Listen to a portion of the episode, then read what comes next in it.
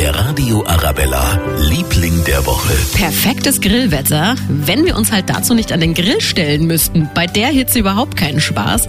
Und da können wir uns ungefähr vorstellen, wie es vielen Leuten den ganzen Tag übergeht momentan.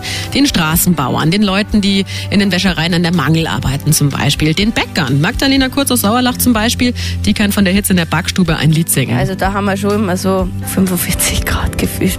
Wenn dann von außen und von innen warm kommt, ist irgendwann aus. Keine Kühlung mehr.